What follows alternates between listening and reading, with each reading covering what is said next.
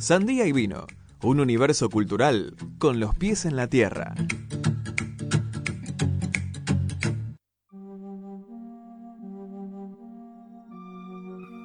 Bueno, ahí viene la música. ¿Qué significa esa música? El día de hoy resurgen como un ave fénix Así las es. Inquietantes teorías. Así es. Digamos, no resurgen, porque si surgen están saliendo a la superficie. Y en realidad nosotros estamos adentrándonos más y más en las profundidades de Uy. estas inquietantes teorías. No sé si recuerdan los oyentes, pero en la oportunidad anterior vimos los niveles 1 y 2 del iceberg de teorías conspira- conspirativas argentinas. Recuerdo, por si no, no lo tienen en mente, que era esto de los icebergs, que es un concepto que surgió en redes sociales, sobre todo en los foros de Reddit y 4chan en Estados Unidos, e intentaba explicar ciertas cuestiones divididas en niveles, ¿sí? ciertas cuestiones bastante complejas o, míticas, y lo iban dividiendo en niveles que van del primero al octavo, siendo obviamente el último nivel el más turbio, el más oculto y de difícil acceso. Em, estas teorías suelen ser, com- suelen ser este, paranormales, ¿sí? O, o de esa índole. La última vez vimos la parte 1, que es lo que está en la superficie, la puntita del iceberg, y el nivel 2, ¿sí? Hoy vamos a entrar en los niveles 3 y 4 de esta mitología conspiranoica argentina. ¿Ya son debajo del agua? Ya estamos debajo del agua, en las profundidades. Pasaron el nivel 1 y 2. En el nivel 1 habíamos hablado, recuerdo, del Nahuelito, ese monstruo mítico en Bariloche, los ovnis del Cerro Uritorco y Tinelli, el Fleni y la botella. ¿Sí? Eso fue lo que vimos en el nivel 1, que son mitos conocidos por toda la Argentina, básicamente. En el nivel 2, un poquito más abajo, la teoría de que Ford fue asesinado, no falleció. Eh, una, una cuestión de que, después eh, otra teoría de, esa, de ese nivel fue que en el 80, en el 86 se descubrió, la, se descubrió la crotoxina que curaba el cáncer y ahí nos quedamos. De hecho, esto de la crotoxina salió en gente y en varias revistas en la década del 80. Bien, hoy nivel 3, Edu. Uy. ¿Cómo te ves? No sé si están preparados, ¿eh? ya tengo miedo. Debo Esto- ser sincero. Está bien, digo, esto son teorías fuertes. Si querés te tiro el título de la primera teoría, del nivel 3. A ver. Se llama I Not Dead. Uh, Acordate de esto, I Not Dead, ¿sí? Es una marca de ropa, o mejor dicho, fue una marca de ropa alrededor del 2010, tuvo su apogeo y, y creo que, que ya desapareció. No, no, sigue Pero- existiendo. ¿Sigue creo. existiendo? Sí. Bueno, esta marca de ropa es la que da título a esta inquietante teoría. Y escucha cómo la voy a arrancar. En el año 1996 teníamos un ministro de Economía, Edu, que se llamaba Domingo Felipe Cavallo. ¿El que Milei adora? El que Milei adora y él también adora a Milei, ¿sí? Se ven reflejados, es casi como un espejo. Cavallo dijo en una conferencia de prensa, voy a citar textualmente, hay una mafia enquistada en el poder y su jefe es Alfredo Chabrán.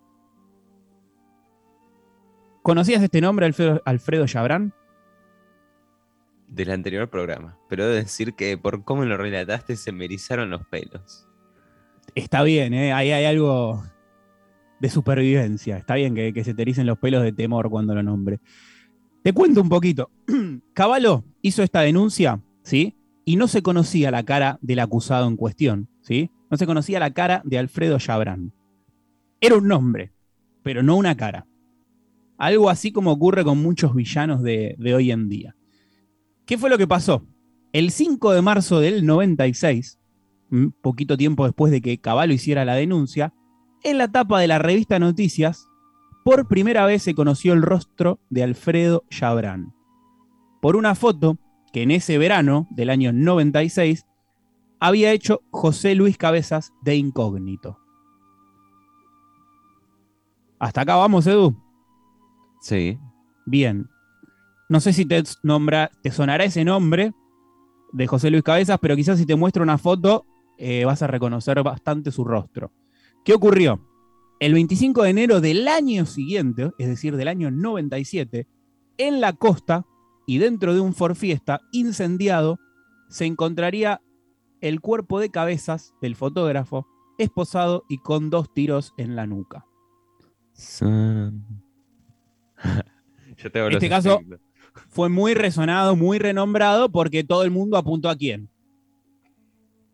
Ah, Chabran. A Chabran, exactamente. Todo el mundo apuntó a que Chabran lo mandó a matar porque Cabezas había revelado el rostro en la prensa con esa foto de incógnito que le había hecho en el verano del 96 en la playa. Luego, obviamente, de- de- del asesinato de Cabezas, se llevó a cabo una investigación que lo inculpa a Chabran. Chabran estuvo unos días prófugos hasta que el 20 de mayo del 98 se encontró el cuerpo sin vida de Alfredo Chabran, producto de un tiro, se había suicidado. ¿O no? ¿O no? Y acá es donde radica el misterio. Hay una teoría, ¿sí? Que dice que Chabran no se suicidó de un tiro, sino que fingió su muerte, está libre en otro país, y la prueba está en la marca I Not Dead. Ay, ay, ay. I significa Alfredo Chabran. Nah. not- Dead, not dead en inglés significa no muerto. Entonces la teoría sostiene que la burla de esta marca es que Ah, Alfredo ok. Chabran no se suicidó, está libre en otro país y I not dead significa Alfredo Chabran no está muerto. Yo no puedo creer. No, yo no lo puedo creer. ¿Quién, quién conspiró todo esto? No lo sé, Edu, son las teorías del iceberg de conspiranoia argentina. Es increíble. ¿Eso es una casualidad o una causalidad? No sabría qué decirte, no sé. Acá están Malena, Joaquín, no sé si conocían la historia. Muy resonada. Obviamente, casi que eh, Cabezas es una bandera del periodismo argentino también. ¿Cómo andan, muchachos? Sí, totalmente. No, Dale, no, Joco. la, histo- la historia es, es increíble. Este, no, no, no tenía idea, no sabía cómo se podía relacionar esa marca de ropa que sí, este, como decía Edu, hoy sigue existiendo con precios exorbitantes, me parece a mí. Este, así que Chabran debe estar viviendo bien donde sea que esté. Pero eh, la verdad que no, no tenía ni idea de cómo se relacionaba una marca filo rockera este, para gente de bien con, con. Sí recuerdo que, bueno, aquella interna tan dura entre Dualde y Menem, ¿no? De, de- que daban a entender que Cabeza se lo habían tirado a Dualde por la, por la maldita policía, ¿no? Bonaerense, Perdón, porque, bueno, Joaquín. Menem, presidente de la Argentina en esa época, Bueno. Dualde, gobernador de la provincia, ¿sí? con aspiraciones presidenciales, Dualde, ¿no? Sí, Ujú. Eso. Nosotros éramos chicos, pero yo por lo menos tengo muchos recuerdos, no sé si a vos te pasa, Joaquín, también, de eh, manifestaciones con la cara en blanco y negro de José Luis Cabezas, todos los periodistas Sí. reclamando, que queremos saber qué pasó con, con Cabezas, y, y Chabran, un tipo canoso, eh, Mm. rosadito, casi rosadito, que parecía un buen tipo, pero parecía eh, ya después de esa foto que hizo Cabezas en todos lados, ¿sí?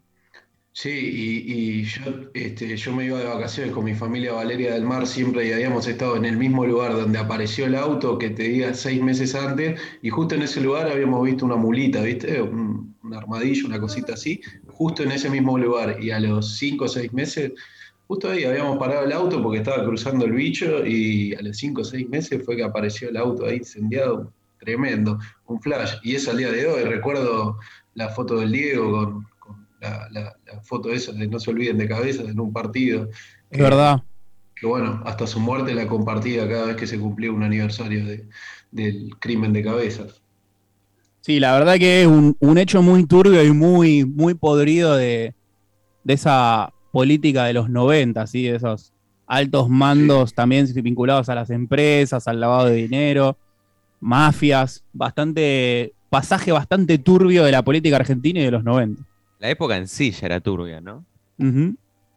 Sí, acá podemos recomendar el libro de, de Patán Rajendorfer, la, de, de la maldita policía, ¿no? La, ¿cómo se- la bonaerense se llama? Que él fue uno de los que tenía a cargo esa investigación para la revista Noticias junto a, junto a Cabezas. Él era uno de los cronistas y Cabezas era su fotógrafo.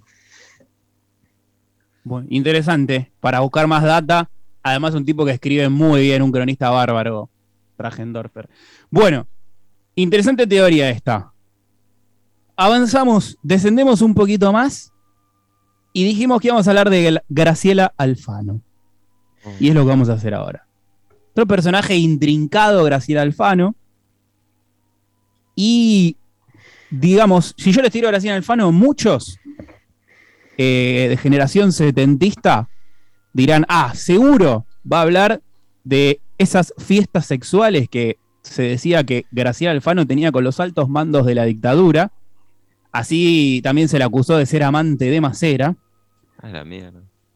Pero no vamos a hablar de esto. Vamos a hablar Pero- de que. Sí. No, eh, perdón. Macera está en el poder en el 74.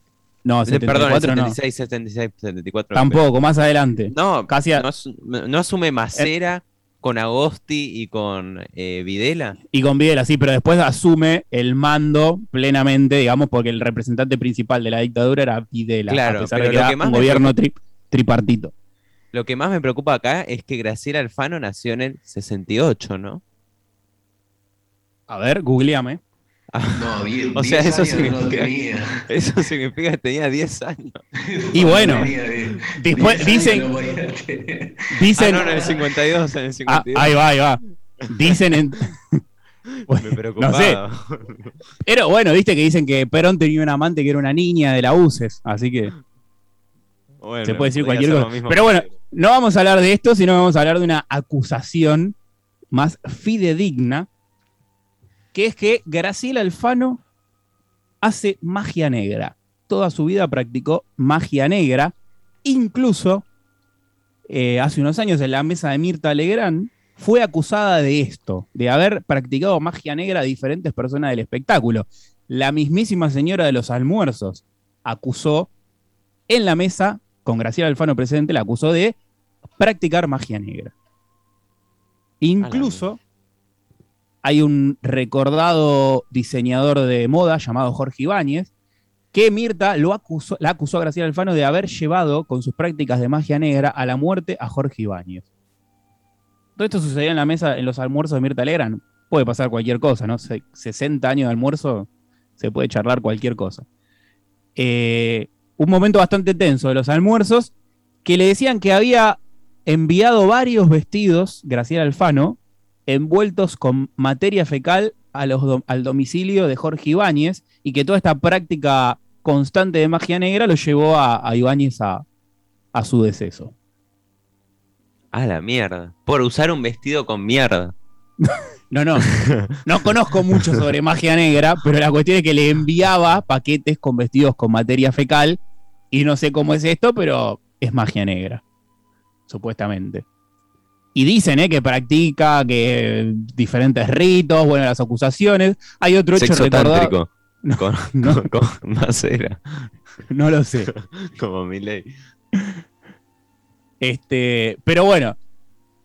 Otro hecho también recordado de Graciela Alfano que sostiene esta teoría es que una vez que le estaban haciendo una entrevista en Intrusos, se filtró una canción que es eh, Rapsodia Bohemia de Queen, pero cantada por los Muppets.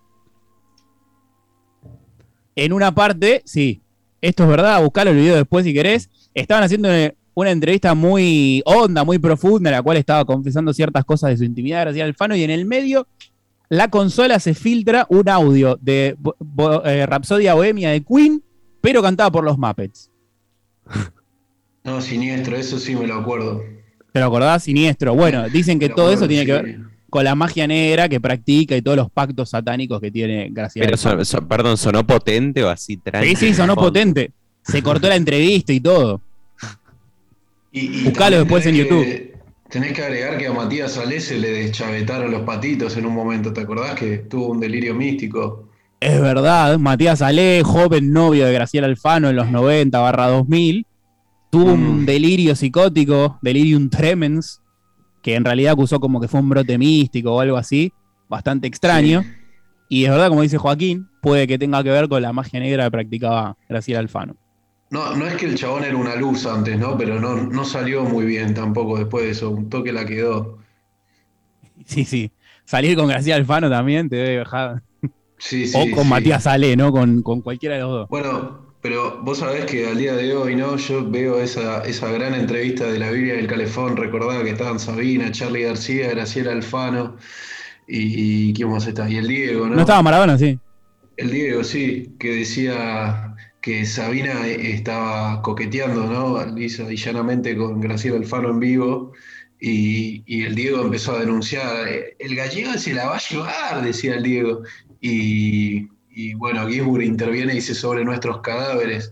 Y Sabina le contesta, "La- la- mi fantasía es tirarme a la calientapolla desde el grupo sobre vuestros cadáveres, le dice así. Y ¿Por qué Graciela- tan turbio?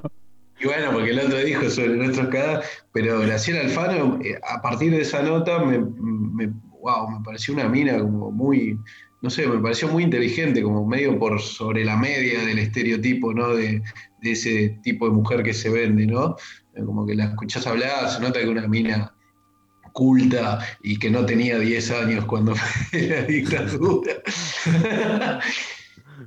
No, bueno, pero pará, confirmado que es del 52, Edu, ¿no? Sí, sí, por- Ya que queden claro que tenía más de 20 años al menos eh, cu- cuando estaba está. con, a- con Macer. Pero eso Sí, es un sí. mito también. No lo, Bueno. no, no lo- no lo tenemos comprobado. Bueno, seguimos avanzando.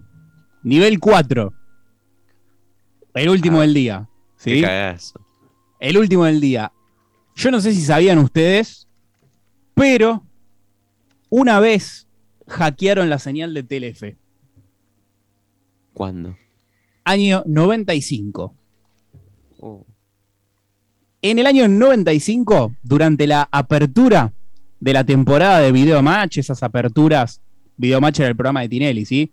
Vieron que siempre es un momento muy importante la apertura del año. Siempre hay algún sketch, invitados famosos y demás. Bueno, año 95, Video Match estaba haciendo su apertura y la señal de Telefe sufre una intrusión de la señal donde se mostraron imágenes difuminadas e inéditas del atentado a la AMIA que había ocurrido un año antes, el 18 de julio. uh. Esto, ¿Habrá- sí, esto es un caso raro, infiltrado en, en los controles? no sabemos, no, pero un hackeo de señal, sobre todo en esas épocas y demás, que no estaba todo tan digitalizado, puede ocurrir, hay casos muy renombrados alrededor del mundo, sobre todo en Estados Unidos, eh, más precisamente en Chicago. Hubo uno que se llama el caso Matt Headroom, que fue una intervención, pero se hacen desde otro edificio, se intrusiona la señal y pones un video o algo a la señal que está emitiendo la televisión. Ok. Eh, así que no creemos que haya sido alguien de, de controles, ¿sí? sino que es una señal que viene de afuera, que se intrusiona. ¿Qué ocurre? Esto es un caso raro porque el video no figura en internet. No está. Lo que encontrás en internet es una recreación de lo que había sucedido. Pero si uno habla o pregunta o consulta con un montón de gente, dice recordar aquella intrusión. Mm. Así que no sabemos si es alguna mentira que alguno tiró y después mucha gente empezó a hacer la verdad y empezó a recordarla como si hubiera pasado. Algo que comúnmente se conoce como efecto Mandela. Eh, Sí. Que es esto de todo el mundo cree recordar algo que en realidad no sucedió. Y daría la vida diciendo que eso sucedió. Eso es el efecto Mandela. Bueno, acá ocurre lo mismo. En esa intrusión dicen todos que vieron imágenes inéditas, ¿sí? Del atentado que había ocurrido previamente en el 94 a la AMIA, el 18 de julio. Igual porque Raro. estaría registrado. ¿Sabés la de imágenes que debe haber? que no están registradas o que deben estar ocultas de- del atentado. Digo, estos hechos tan resonados a nivel mundial deben tener un montón de imágenes inéditas. Pienso a otro atentado, Torres Gemelas. Torres Gemelas, la CIA, el FBI deben tener sus imágenes propias que no deben salir a la luz. Las conoceremos, no sé, en Ah. 50, 60 años con archivos desclasificados. Tenemos el video de Delfín Quispe también sobre las Torres Gemelas, que ese Oh, material Pero que terrible. un- es alcalde ahora de, una, de un pueblo de Ecuador. A mí, admito, estas últimas dos me, me dieron cierto, cierta inquietud. La de Graciela Alfano disparándose los Muppets y la de Sí, me, me hacen un toque de expediente secreto CX, me, un poco de miedo me dan. Te da un poquito, ¿no? De, Sí, de sí, cagacito. Sí, Sí, la, la de Chabran, bueno, es más de rosca política, ¿no? Pero estas son como medio, medio sobrenaturales, ¿no? ¿Qué nos espera de los demás eh, niveles, no? O sea, ya sí. Sí, Y ya quedan más. en- estamos entrando en una espiral cuanón, me parece, ¿no? De, como el Yamiro Cuey ese que tomó el Capitolio, bueno, Algo así. Nos queda una más de este último nivel. Esta es un poquito más, más feliz. Eh, nivel 4, estamos, recordamos. Y la teoría conspirativa es linda, es divertida y significa y refiere que Elvis está vivo. Elvis, ¿sí? Elvis, acosado por los fans, fingió su muerte el día 16 de agosto del año 77 y desde ese momento vive en la República Argentina. Ah, bueno. A través de la ayuda del FBI, obviamente, cuando no, y sus contactos con la dictadura, el FBI, Elvis recaló en la Argentina con una falsa identidad que sería John Barrows. Supuestamente, Elvis vive en el lugar donde toda celebridad del rock and roll eh, habita, encriptada entre grandes muros y perros, que es Parque Leluar. ¿Por qué digo esto? Porque también... A ver, pero te hago una consulta, Mariano, porque hoy estamos raros con los años, ¿no? Porque Graciela Alfano no ¿Qué tiene, tenía 100 años? 10. Claro, y este hombre me gusta porque eso la había escuchado con Gardel, la que vivía en Misiones, ¿no? Que estaba en la selva, y el chabón ya tenía 120 años y la teoría seguía manteniendo vigente que estaba vivo, ¿no? O sea, lo que es humanamente imposible, pero porque que vos la digas en el 50, cuando el tipo llevaba 15 años muerto, poner en el caso de Gardel, tenía un cierto sentido, ¿no? Pero en el 2004 ya era como, bueno, loco, déjenlo morir, pobre hombre. Ahora, ¿cuántos años tendría Elvis ahora? Googleemos. No sé, Edu, vos que estás rápido con A eso. ver, vamos. Elvis Presley ahora mismo tendría 90 y... noven- No, tendría 86 Mm. años. 86 Nació en el años. 35. Nació en el 35, Elvis. Bueno, está bien, está 86, ¿no? Po- Podría ser. Todavía podemos decir que está vivo. Bueno, Hitler en Bariloche también, ¿no? Eh, ahí, esa es la versión exagerada. Te- te- escúchame, Joaquín, ya que vos desconfías ¿Será de que- mí. Sí, sí, vale, ¿qué será qué?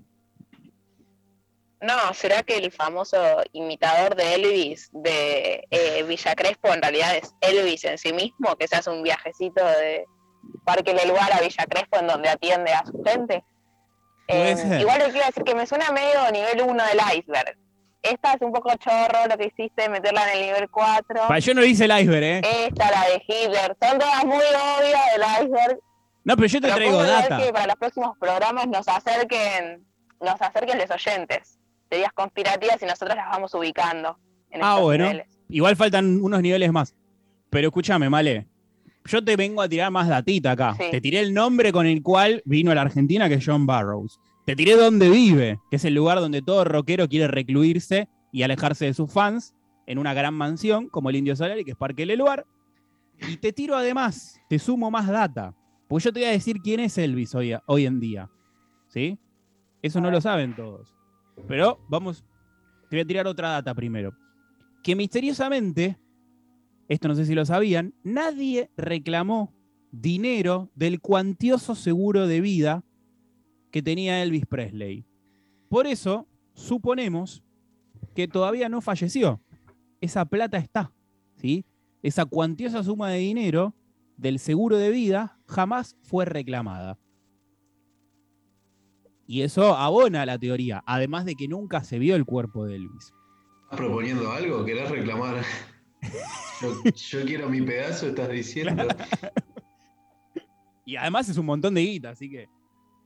Pero Eh, sí, sí, me, me recordás a otra, no sé si es conspiranoica, sino más anecdotaria, está en ese rango, que es una de mis historias favoritas eh, fumonas, eh, y quizás en otro programa la podamos abordar, que es la del Mariscal Tito, hincha de Estudiante de La Plata, que me parece una fantasía. Oh, no la tenía esa. Es No la tenía buena. esa.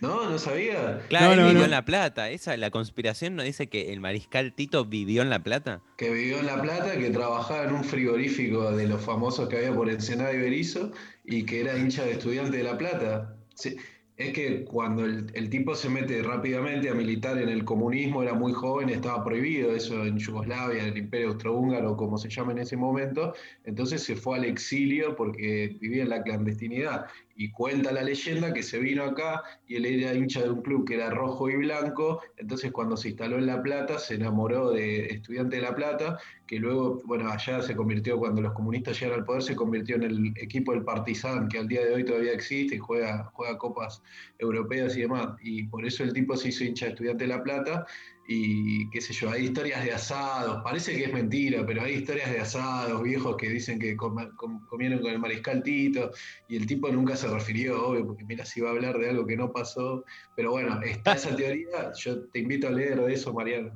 Me encanta, me encanta. La voy a buscar, me encanta, suma muchísimo. ¿eh? La dejamos acá en el nivel 4 también. Mariscal Tito, hincha de estudiante. Sí, sí, la play. A pleno. Sumamos también, una más. Mirá que, que, que chapa, gracias. Ese Joaquín y- tiene un montón de conocimientos, ¿viste? Y siempre te tira algo que no sabes. Pero encima quiero destacar que este, del estudiante de La Plata pre-Bilardo, ¿no? ¿no? No había forma de acusarlo de que estaba de moda ni de nada. Claro, no, el no era exitista. No, no, no, no, no, no, no, olvídate. Todo como eh, aquel embajador reconocido de, de Estados Unidos en Argentina en los 90, que era hincha de San Lorenzo. Sí, sí, James sí, Chick. sí. Eso es verdad. Se lo ha visto en la cancha. Bien. Voy a cerrar esto y les voy a decir quién es hoy en día Elvis. Hoy en día sostienen muchos, y se hizo canción también, que Elvis es la Mona Jiménez. Cansado de que lo acosaran los fans en Memphis, se fue a Córdoba, ¿sí? Y se hizo el rey del cuarteto. Pasó de ser el rey, porque Elvis tiene que ser siempre el rey. Entonces es el rey del rock and roll en Memphis, Tennessee, y también es el rey del cuarteto en Córdoba, Argentina. No lo voy a explicar yo, lo va a explicar Capanga ahora en la canción que obviamente se llama Elvis. Así que vamos a escuchar ese tema y vamos a pensar cómo se conectan estos dos mundos del rock and roll y del cuarteto.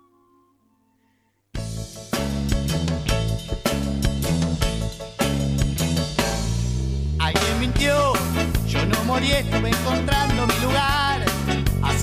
se dejaron engañar, porque pensaron que yo era el muerto. Este soy yo, gordo y pelado, estoy viviendo en Carlos Paz. No necesito estar usando este disfraz,